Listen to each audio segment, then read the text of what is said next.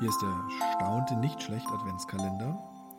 Heute am dritten Advent. Ich glaube, wir haben am fünften fälschlicherweise gesagt, es sei der erste Advent gewesen. Könnte passiert so, gewesen so sein. So ist es manchmal. Ja. So ist es manchmal.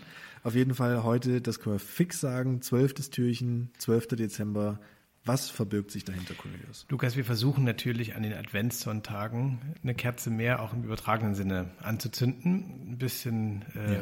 noch mehr Licht in die Leben unserer Hörerinnen und Hörer zu bringen und versuchen das heute mit einer Meldung aus Schweinfurt, 29. April 1988. Auf eine merkwürdige Art von Freizeitgestaltung sind zwei Beamte der Verkehrspolizei Schweinfurt gestoßen. Bei einer Streifenfahrt sahen sie einen über den Baumwipfeln schwebenden Fallschirmspringer.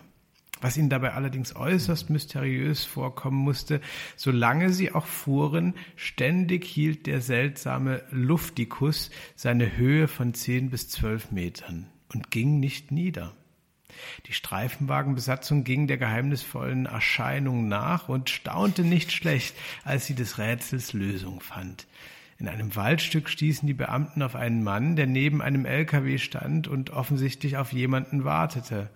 Wie sich dann schnell herausstellte, hatte er mit seinem Fahrzeug seinen Freund am Fallschirm hinter sich hergeschleppt. Den verdutzten Polizisten erklärte er, sie gingen dieser kuriosen Freizeitbeschäftigung schon seit Jahren beinahe an jedem Wochenende nach. Aber noch nie, so beteuerte der Mann, sei einem von Urnen, einen von ihnen etwas passiert. Also, haben wir verstanden, was da los war, oder? Äh, Ich versuche es nochmal ganz kurz zu rekapitulieren. Also da sind zwei, die am Wochenende sich hinter einem LKW herziehen lassen. Also einer fährt, der andere lässt sich ziehen und zwar an einer Art Fallschirm. Ja.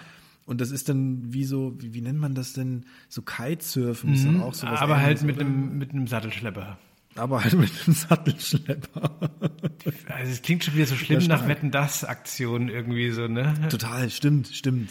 Aber Dass der dabei noch irgendwas einsammelt Idee? oder irgend, irgendwelche Lieder singt, ja. Aber also jetzt, wo ich es so gelesen habe, habe ich erst so gedacht, ich hätte ein bisschen Bock drauf, aber es klingt auch irgendwie gefährlicher, als es nach Fun klingt. Also äh, stell dir mal Ja, vor, du bist irgendwie ja. auf der A9 unterwegs, so neben dir eine Brieftaube aus China, die irgendwie nach Somerset will und, und äh, du hängst in der Luft und äh, an so einem LKW dran und auf einmal kommt aber so eine Autobahnbrücke und dann flext sich aber runter. Oh ja. Oh ja. Oder ein Tunnel, auch blöd. Oberleitung, auch nicht so toll. Wa- Was ist der, der gefährlichste Sport oder das gefährlichste Abenteuer, das du je unternommen hast, Lukas? Ich spiele Fußball, das ist also, glaube ich, Das aus ist der deine Antwort. Sicht ist das gar nicht, ist, ist, ist das gar nicht so smart, äh, das, das, das fürs Knie und so weiter Ja, zu machen, für die Beinmuskulatur. Nee, ich meine so Aber du gefährlich weißt, im Sinne bin, von. Ich bin Spießer äh, durch und durch. Ich weiß, was du meinst. Ich kann dir doch. Mhm. immer nichts bieten. Ja, ich kann dir doch nichts bieten in der Hinsicht. Ich bin, ich bin ein absolut angstvoller deutscher Michel, Ja, der eigentlich ja. ungern vor die Tür geht. Was, was, was soll ich dir sagen? Bist einer der Lockdown-Gewinner sozusagen. Ja. Ja, eigentlich- schon. Ja. Wann lese ich den Bericht über dich in der sächsischen Zeitung?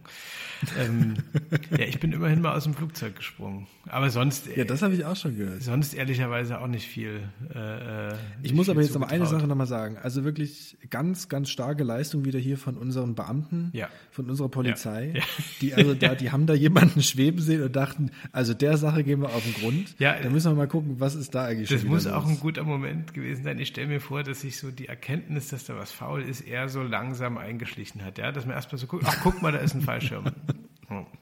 Ach, gucke mal, So. Und dann dauert das noch so 20, 30 Sekunden, bis du denkst, ja, aber der müsste doch jetzt eigentlich auch nach unten, wenn der, also Mhm. so, und das tut er aber nicht.